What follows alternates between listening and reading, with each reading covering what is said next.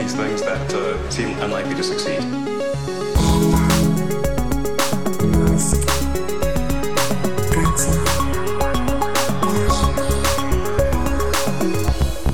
Bueno, episodio 59 de Elon, el podcast más dicharachero del personaje más dicharachero del mundo. ¿Qué tal estás, Matías? Pues mira, tengo un ojo puesto en los streamings de SpaceX porque hoy, eh, mientras grabamos esto, se están batiendo dos nuevos récords que van a récord por mes más o menos. Pero claro, es que el año pasado hicieron 21 lanzamientos y en este ya han hecho 22, lo acaban de hacer, eh, la misión del satélite europeo Sentinel-6 y ahora van a lanzar también una misión Starlink en la otra costa, porque el Sentinel fue en la costa oeste. Así que mm, van, a, van a batir el récord que acaban de batir con 23 lanzamientos.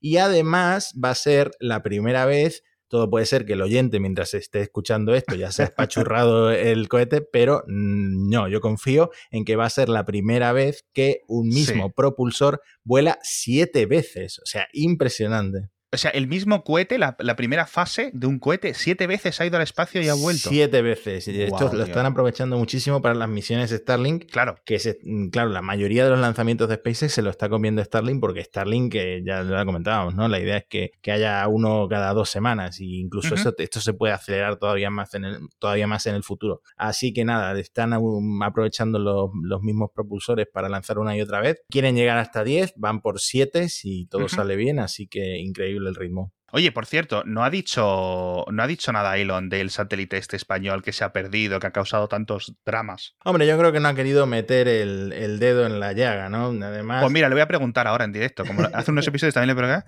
Elon, arroba Elon Musk. Hmm. Aquí, following. No, me sigue sin seguir. Otra semana que no me sigue. What do you think?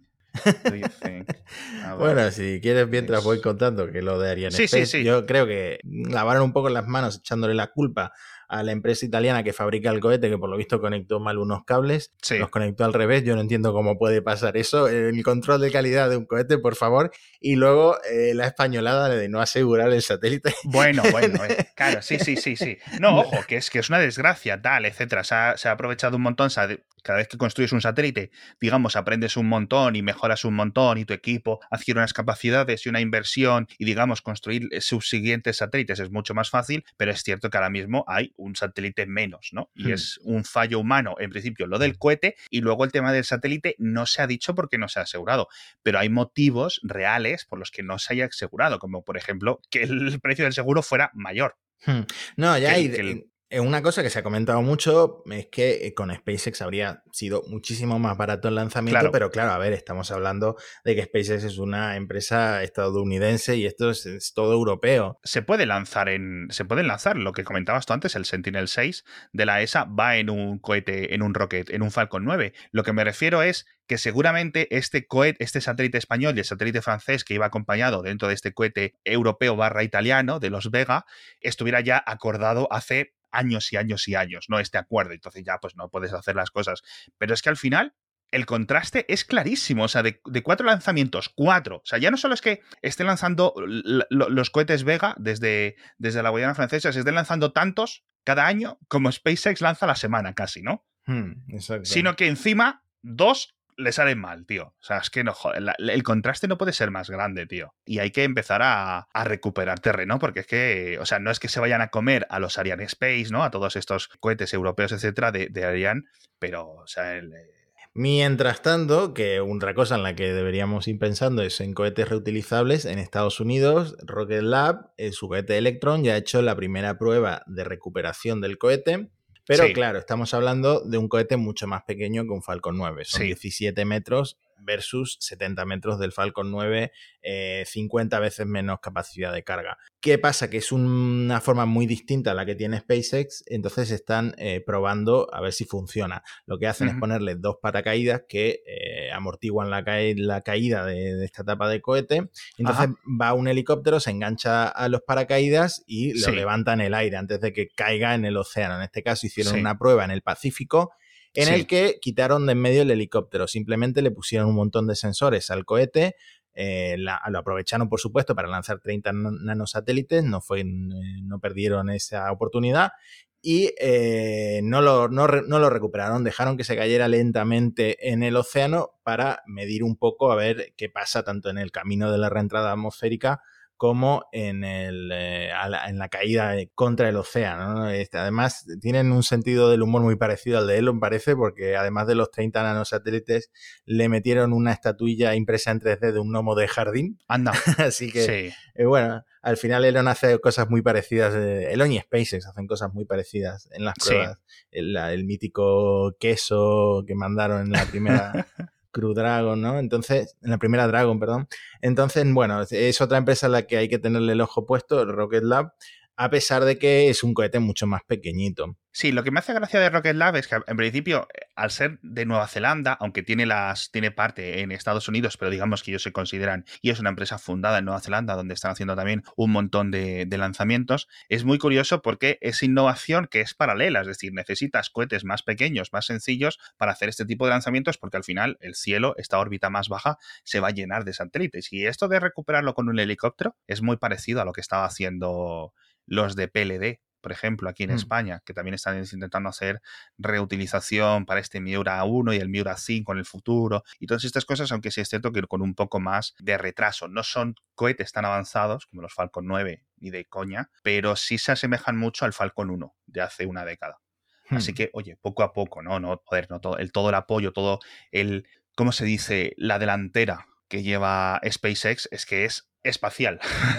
Claro, y ahora, es cuando empiezan a ponerse un poco al día. Hablábamos de China, eh, de esa prueba fallida que se filtró un vídeo. Eh, también Rusia. En Rusia eh, han presentado el cohete Amur, que está muy, muy inspirado en el Falcon 9, por no decir que es una copia del Falcon 9. Es mejor que el, sistema de Soyuz, 55 metros de altura, 10 toneladas de capacidad de carga. Eso sí, a diferencia del Falcon 9, en lugar de queroseno va con metano, como la Starship, que es más barato.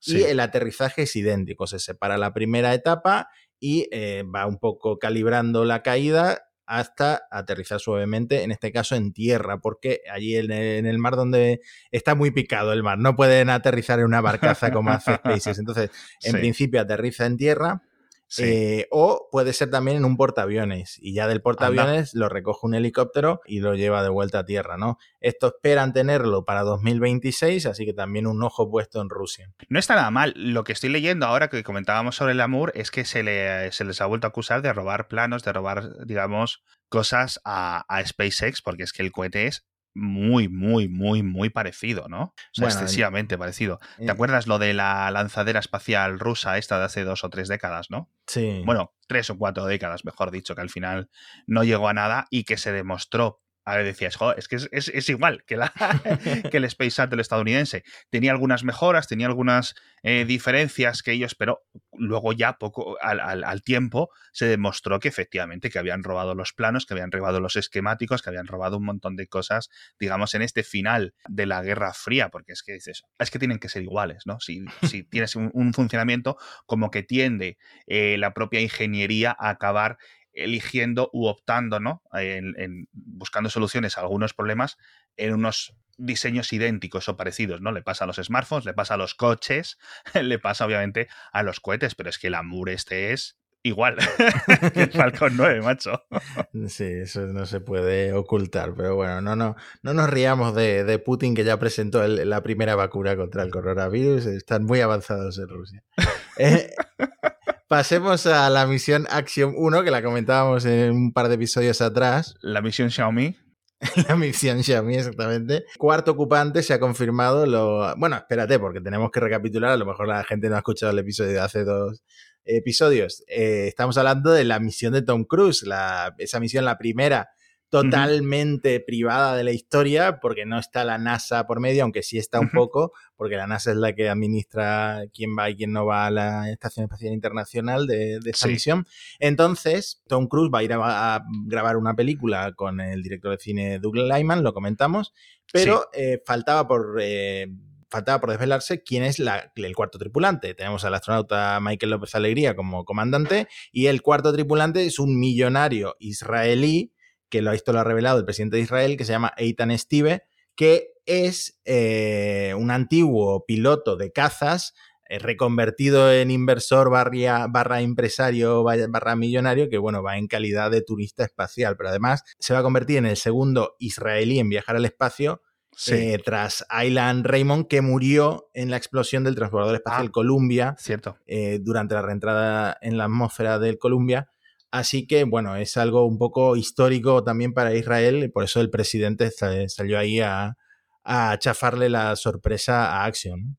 No, a ver, es que yo lo estoy mirando hace tiempo, lo de la industria aeroespacial israel, israelí, sobre todo cuando el tema ese de el rover lunar, que se les estrelló eh, al punto de aterrizar, que se perdieron un poco el control al final el año pasado, que era algo súper interesante y demuestra lo difícil que es realmente tener una industria aeroespacial. Es decir, que Israel, con todo lo avanzado que es en un montón de campos, esté poniendo ahora su segundo astronauta y el anterior es de hace treinta y tantos años, Ostras, mm, tú, dice lo mismo. Por cierto, el Japón igual tiene una muy potente industria, pero solo han tenido tres astronautas en órbita, si no recuerdo mal. Es que es, algo muy caro y no sé si muy popular. No sé si la gente está de acuerdo en invertir aquí dinero en la industria eh, aeroespacial. Quizá en el futuro, cuando yo que sé, vayan a minar asteroides y la gente vea, vea, vea el retorno, pues ya se convierte en algo más popular. Pero ahora mismo no sé si es algo muy popular entre la gente. No, a ver, la industria china ha crecido por lo que ha crecido, que es por inversión pública de tenemos que, digamos, combatir en esta, yo no diría guerra fría en la que están, pero sí es cierto que, digamos, tienen un, ímpetu diferente, ¿no? Y los rusos y los estadounidenses eh, crecieron por lo que crecieron, ¿no? Por, por un ímpetu totalmente bélico. Entonces decían, necesitamos hacer cohetes que lleven bombas nucleares de aquí hasta allí. Estos cohetes resulta que también pueden ir para arriba y pueden ir hasta la luna. Bueno, pues aprovechamos la tecnología, pero digamos que no todo el resto de países pueden decir, vamos a gastar miles y miles y miles y miles de millones de, euros constantemente para ir a la luna. O sea, es que ¿qué consigues, no? Consigues avanzar un montón de cosas a nivel de industria, un montón de avances científicos, un montón de avances de ingeniería, pero cuesta muchísimo, muchísimo dinero para, para todo ese retorno, ¿no? Y digamos que es mucho más, lo que dices tú, difícil de, justificar. Bueno, y estamos hablando de Axiom y vamos ahora a hablar de su anagrama Xiaomi, porque Xiaomi es el patrocinador de este episodio. Con Mira que bien traído, ¡ole! Has visto como enlazo con el Xiaomi Mi 10T Pro, que es el flagship que tienen actualmente y que además es una pasada, han tirado la casa por la ventana, porque por 600 euros le han puesto una pantalla de 144 Hz, que yo creo que esto solo lo tenían los, los smartphones estos de gamers, que son enormes, ¿no? Pero no, esto es un teléfono con un diseño chulo que además tiene la pantalla de 144 Hz una batería de 5.000 mAh, o sea, enorme, conexión 5G, eh, la cámara con el sensor de 108 megapíxeles y bueno, lo de la pantalla a mí es que me flipa, que hayan llegado a 144 cuando el mío tiene 60 Hz, así que imagínate la diferencia. Cámbialo. es como si fuera la pantalla de mantequilla, ¿no? De súper fluida. Eh, los 128 GB de memoria UFS 3.1, que es la más rápida del mercado, y la conectividad, ya lo hemos comentado, 5G, Wi-Fi 6, Dual SIM, para tener dos números a la vez, usar dos cuentas de WhatsApp y de lo que quieras, y el lector de huellas en pantalla para desbloquear el, móvil sin tener que quitarte la mascarilla, que es otro problema que tengo con mi actual teléfono. Así que no, yo creo que voy a aprovechar el, Black Friday y todo esto para comprarme yo el Xiaomi Mi 10 Pro. Eh, si vosotros también os habéis convencido escuchándome, tenéis los enlaces de compra en la descripción del episodio. Muy bien, Matías. Has hecho el patrocinador muy bien. Algún día me iba a tocar. Hablamos de la Crew Dragon otra vez, porque leíste el tweet de, que, de Elon que estaba respondiendo. Dice, ah, sí, nos han dejado permiso para usar los, el sistema métrico internacional Dice mm. los, los canteros de los Simpsons. Me hizo mucha gracia ese tweet. Y dije yo, pero si siempre están poniendo las misiones en kilómetros por hora y en kilómetros de altura y todo eso, ¿no? ¿Tú sabes mm. a qué se refieren? A ver, me imagino, a ver, lo de kilómetros no es un. No, son las unidades del sistema métrico, serían metros y metros por segundo, pero eh, me imagino que se refieren a que no usan las unidades imperiales que, de, que usan en Estados Unidos de pies y no sé cuánto, que es que eh, ojalá nadie usara eso porque yo cuando tengo que hacer un artículo en Gizmodo y tengo que estar convirtiendo de pies y de, y de pounds, eh, de libras a kilos, etcétera, pues es un quebradero de cabeza Pero eh, sí, es verdad, en SpaceX cuando tienen eh, las métricas de los lanzamientos siempre ponen kilómetros por hora, kilómetros de altura, etcétera. entonces no sé, no sé si se refieren a, que lo han dejado usar las unidades imperiales o, a qué exactamente. Pero vamos, a mí también me hizo mucha gracia lo de los canteros de los Simpsons. Que por cierto, hablábamos hace, hace cuántos episodios del Hyperloop este de Nevada que hicieron la prueba, creo que en el 57. Sí. Y me quedé con las ganas de comentar lo de Corea del Sur, porque he leído un montón de titulares de el Hyperloop de Corea del Sur alcanza mil kilómetros por hora en una prueba. Y yo, ¿cómo? O sea, porque mm. eso dije, ostras, tú, esto lo tengo que lanzar ya directamente en el Mixio, lo tenemos que comentar en Elon, y empecé a investigar, y resulta que, bueno, o sea, titular falso, pero vamos, falso con mayúsculas, falso con jeroglíficos, falso como lo quieras decir, increíblemente falso. Resulta que lo que han hecho en Corea, que están probando el Hyperloop, pero no lo llaman Hyperloop, lo llaman Hypertube, Hipertubo, me hace mucha gracia, en fin, obviamente, pues ha alcanzado mil kilómetros por hora. Sí, ¿Cómo? Con una maqueta de escala reducida, que yo cuando la he visto parece, y perdóname la palabra, un dildo metálico, del tamaño de un dildo real. Bueno, quizás no de un dildo real porque es un poco más grande. Bueno, depende de la capacidad del usuario, ¿no? más o menos. Voy a cambiar el ejemplo. Del tamaño de una Coca-Cola de un litro. un buen dildo, sí, sí. Pero metálico, ¿vale? Eso puesto en un tubo transparente dentro de un laboratorio. Ese tubo estaba vaciado eh, casi al máximo, digamos en un vacío casi completo de 0,0000 no sé qué, y en ese tubo metálico dando vueltas dentro de ese laboratorio, efectivamente alcanzó 1000 kilómetros por hora.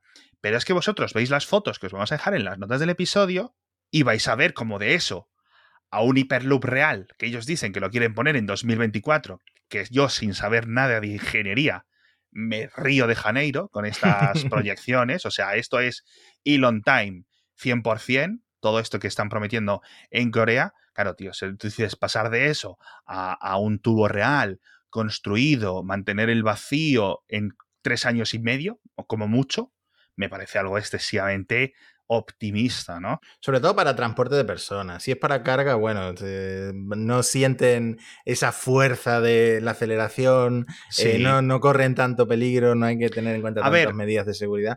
Pero, uff, eh, mil kilómetros por hora en vacío, poner ahí un grupo de gente en un dildo gigante. en una botella de Coca-Cola de 500 litros, ¿no? Que sería cuando, cuando se escale. No, pero es muy gracioso porque, claro, tú ves esto y la aceleración tampoco importa mucho. Si tienes suficiente distancia, es decir, en vez de estar acelerando durante un minuto, pues estás acelerando durante 10 minutos y ya está. lo, importante es que alcances la velocidad, ¿no? Hmm. Eso no hay problema, de tal forma, porque eso, tío, tú puedes ir en un coche acelerando poco a poco y a lo mejor lo puedes poner a 300 kilómetros por hora. No hace falta que acelere igual de rápido que un Fórmula 1, ¿no? Un Fórmula 1 hmm. puede acelerar muy rápido o muy lento. Y esto igual. Entonces, lo único que necesita es rectas suficientemente largas y suficientemente distancia para alcanzar estas velocidades para que sea suficientemente interesante para, digamos, competir con lo que serían los trenes existentes de alta mm. velocidad, ¿no? y, ojo, porque mil, kilómetros es lo que la velocidad de los aviones. O sea, los aviones van como 800 kilómetros por hora o 1000 kilómetros por hora. Pero claro, pasa esta maqueta a escala real. No lo sé, tío, de verdad. Yo es que cuando. De, ver el titular, te lo juro, ¿eh? O sea, tenía que haberme puesto una cámara en mi cara. O sea, de leer el titular a leer lo que es realidad, hmm. me he quedado con un poco de. O sea, me ha quitado un poco la fe en la prensa tecnológica, tío, porque es que jolines, eh, jolines, tío. Eh, increíble de verdad, echadle un vistazo a las fotos de este hipertubo que se han sacado los coreanos. Ojalá lo saquen, ¿eh? Ojalá lo saquen, porque a lo mejor lo ponen ahí y hacen un trayecto desde Seúl hasta no sé qué otra ciudad y lo consiguen hacer en 10 minutos o algo así, ¿no? Que realmente sería un, un avance. O sea, yo quiero que el hiperloop exista. Hmm. También es cierto que la otra parte de mi cerebro dice esto es imposible, no tiene ningún sentido económico que exista, ¿no? Pero oye, a lo mejor, mientras tantos equipos lo acaban investigando, sacan algo en claro y sacan alguna tecnología. ¿Cuál era la diferencia del equipo este que estaba por aquí, por España, del de Celeros, que decían que ellos habían hecho, digamos, pasar parte de la tecnología que iba a estar en los túneles a estar en las cápsulas y que por eso decían que podían construir túneles mucho más baratos. ¿Tú te Hmm. acuerdas de eso? Pues todo tiene que ver con la levitación. Si Ya. eh, la levitación al final le pones electricidad, pues al final vas a gastar en electricidad. Eh, o sea, si pones electroimanes en lugar de, de levitación magnética pasiva, Sí. eh, me imagino que al final es un lo comido por lo servido. Estás gastando en electricidad para hacer funcionar los electroimanes. No lo sé, no, pero vamos, que incluso esta empresa de, de España en la que invirtió fondos como el de Juan Roy, etcétera, todo está eh, sobre la mesa en un, en un papel, no, es, no hay unas pruebas reales y ni siquiera las dos grandes empresas de las que hablábamos, Virgin y HTT, tienen un túnel construido a escala normal. O sea, lo de Virgin fue el otro día fueron me- medio kilómetro en una cápsula muy pequeñita, muy pequeñita. No, no hay, no hay nada. No hay nada tangible todavía. Está todo un poco por ver, que era lo que comentábamos hace dos episodios. No sé, me da mucha pena porque es una de las cosas que, a ver, lo comentamos en este podcast porque la idea se supone original salió de Elon, aunque Elon Musk, ni Boring Company, ni Tesla, ni SpaceX realmente tengan ningún tipo de participación en estos proyectos. O sea, lo comentamos aquí en el podcast porque dicen mucho del tipo de mente que es Elon, ¿no? Es decir, como por ejemplo proyectos como lo de los, ¿cómo te puedo decir? ¿Cómo se llaman? Los lanzallamas, cosas así Mm. chulas, cosas así curiosas, ¿no? Pero que, que lo único que dan es para los blogs de tecnología rellenar una noticia rápida, pero realmente no dan para más, ¿no? Pero este Hyperloop yo creo que muy similar al proyecto del Boring Company, que les dice todo el mundo, chicos, es que hay tecnología mucho más fiable, mucho más barata, sobre todo que existe desde hace 50 años, que ya hace casi lo mismo. Es decir, obviamente no va a mil kilómetros por hora, pero es que a lo mejor no se necesita. Bueno, no sabemos si el futuro del transporte irá por tubos o volverá el Concorde. No tengo ni idea de lo que va a pasar. En fin, en el episodio 279 de Elon, seguramente eh, retomaremos el tema este del hipertubo de, de Corea, a ver cómo les va, pero, pero vaya telita. Tenemos dos noticias para acabar el podcast. Tenemos que comentar los el, hij- el hijísimo, que el otro día su madre, Grimes, puso unos vídeos por ahí, tío. Sí, yo sigo a Grimes para estar atento a ver qué pasa con la relación con Elon, porque eso puede afectar la relación. Si Elon está en pareja y está feliz, eh, se nota. Y bueno, no se sabe muy bien si están juntos o felices o no, pero la cuestión es que subió después de mucho tiempo un vídeo del bebé y no pueden ser más raros como padres, porque le estaban dando lo que Grimes llama baños de rave, de rave, ¿no? Eh, Era, estaba el niño, el bebé, en una bañera, pero con las luces como destellos, todo, todo oscuro y destellos de colores como si estuviera el bebé en una rave. O sea, ahí Sí. lo, lo tuiteé, hay como un 0% de probabilidad de que este niño salga normal con los Sí. padres que tiene. No creo que salga registrador de la propiedad, no creo que salga...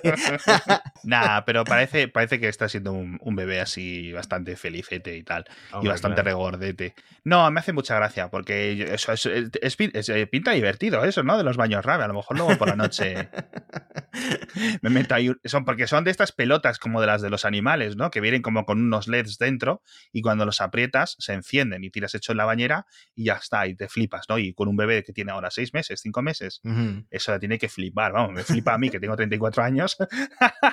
Yo creo que hay mucho de, de personaje de Grimes y que Sí. de- detrás de cámaras son padres más normales. Eso, eso que la gente no le quepa duda. Obviamente, Grimes es también un, un poco personaje, ¿no? De lo que es la propia Claire, que es como, como ella se llama. De la forma, misma forma que Elon Musk, yo creo que es en cierto sentido un poco personaje él mismo. Él cuando se levanta, cuando sale de casa, como que cambia, ¿no? Hace, venga, pa. Eso es lo que le pasa un poco. Por cierto, para comentar un tema que comentábamos el otro día de todas estas ventajas que puede tener eh, Estados Unidos, ahora que viene Joe Biden para Tesla, etcétera, con esta inversión, luego el lobby de Z que también comentábamos, etcétera, pero comentábamos que puede tener un poco de varapalo en eh, al nivel de que, digamos, los sindicatos tengan un poco más eh, de influencia dentro de la propia Tesla, que por otro lado pueden ser buenas noticias para los propios empleados del día a día de- de Tesla, porque tienen un montón de quejas que yo creo que son bastante obvias y que necesitan una, una solución. Y está pasando algo muy parecido en Alemania, pero fíjate desde el lado contrario, porque se supone que se ha ido a Tesla René Reif, que obviamente ni yo sabía quién era hasta ahora, ni nadie de este podcast sabe quién era, que es uno de los grandes jefes de fabricación de Daimler en Alemania. Y entonces estaba a punto de jubilarse dentro de Daimler, porque ya tiene una edad, y decían que justo antes de la jubilación o de la prejubilación, bueno, más de la jubilación definitiva de, de René, le habían convencido para irse a la Giga Berlín y empezar a trabajar en eso. Y entonces, por eso, por ese, digamos, ese anuncio, ese rumor, habían empezado a manifestarse los empleados de Mercedes. Que dices tú, pero ¿cómo es posible que porque se vaya a otra empresa se manifiesten y tal? Y resulta que cuando escarbas un poco más en la prensa alemana, lo que se quejan los empleados alemanes de, de, estas plantas de Mercedes es muy curioso y tiene todo el sentido. Y es que dicen, ¿cómo es posible que nuestra fábrica que ahora cada vez tiene menos pedidos porque estamos haciendo coches diésel que realmente se están yendo un poco al garete, que no sé qué, no sé cuánto, nadie realmente tenga ningún tipo de plan para la electrificación y que vengan los americanos de Tesla, nos pongan una fábrica a, unos kilómetros de distancia y ellos sí sean capaces de vender coches eléctricos, de contratar gente, digamos, de, de, de poner la industria mirando hacia lo que va a ser el mercado de coches dentro de 10 años, ¿no? Como comentamos, de este límite de 2030. Y es que es ridículo, tío. Es que es ridículo que, bueno, está Volkswagen haciendo las cosas muy bien, en cierto sentido, tarde, pero bien, pero luego tienes a Mercedes que dices, pero chicos, ¿pero qué hacéis? Pero es que, te, te, lo juro que es que parece que no se lo están tomando en serio. De sí. que van a seguir con lo. No lo sé, no lo sé, no lo sé. No, de verdad, no, no, entiendo muy bien qué es lo que quieren hacer. No sé si es que quieren optar por hidrógeno, porque alguna noticia por ahí he leído de pruebas de, de Daimler, de Mercedes, etcétera, con hidrógeno. Pero, tíos, o sea, que les va a pillar el tren completamente. Hmm, diferencia abismal con Volkswagen, que quiere meter, eh, lo comentábamos en el episodio anterior, 80 millones de, de euros eh, de inversión 80 mil millones. 80 mil millones. 80 mil, es que ni, ni yo pienso en cifras tan grandes bien, ¿no? 80 mil millones en inversión y no sé cuántos en eléctricos, no sé cuántos en híbridos, pero vamos, claro. Eh, una transformación total de la filosofía del grupo, ¿no? Claro, no, o sea, es que es increíble. Tú ves por un lado Tesla apostando fortísimo, un montón de empresas en China haciendo lo mismo, Renault poco a poco, ¿no? También dando el giro, y ves a los de Mercedes con los brazos medio cruzados, que a lo mejor no es verdad, pero tiene lo suficiente de verdad como para que sus empleados se estén manifestando, es decir, estén convocando huelgas para quejarse de la ineptitud de los jefes. Así que bueno, yo de verdad que no sé muy bien qué es lo, lo, que están pensando. Siento repetirme, pero es que me ha sorprendido bastante esta noticia porque me ha puesto un poco los pelos de punta. Es decir, como que todo el mundo cuenta con que Alemania, la industria del coche alemán, haga lo necesario para dar este paso durante esta década a la electrificación del coche y ves estas noticias de Mercedes y se te cae un poco el alma a los pies. Pero bueno, en fin, lo sabremos dentro de 10 años, como lo del hipertubo este coreano, a ver qué es lo que ha ocurrido. Quizás en el episodio 250 y tantos comentemos el hipertubo y en el episodio 398 o algo así, en el 2029 a lo mejor estamos comentando la bancarrota de Mercedes o quién sabe, ¿no? A lo mejor comentamos que Mercedes lleva su tercer año de grandes éxitos y de ventas de coches eléctricos. Y la industria espacial europea también, ¿eh? que a ver si también sí. eh, va mejor. Hay que ponerse el, las pilas, ¿eh? En el episodio 200, no sé cuánto. Muchísimas gracias a todos por estar ahí en un episodio de Elon y nos vemos la próxima semana. Por cierto, Matías, vamos a pedirles a los oyentes que nos dejen algún comentario, alguna reseña, que compartan si este podcast les gusta o les deja de gustar. Oye, pues lo pongan en su LinkedIn incluso, si hace falta. Bueno, si les deja de gustar, no sé si quiero que lo pongan, ¿eh? pero, sí que ayuda muchísimo, ayuda mucho que dejen comentarios. Poniéndose un fleet, un tweet, un estatus en Facebook, una mención en Instagram, lo que sea. Comentad si os gusta este podcast, que os lo agradecemos un montón. Y nos vemos la próxima semana en otro episodio de Elon.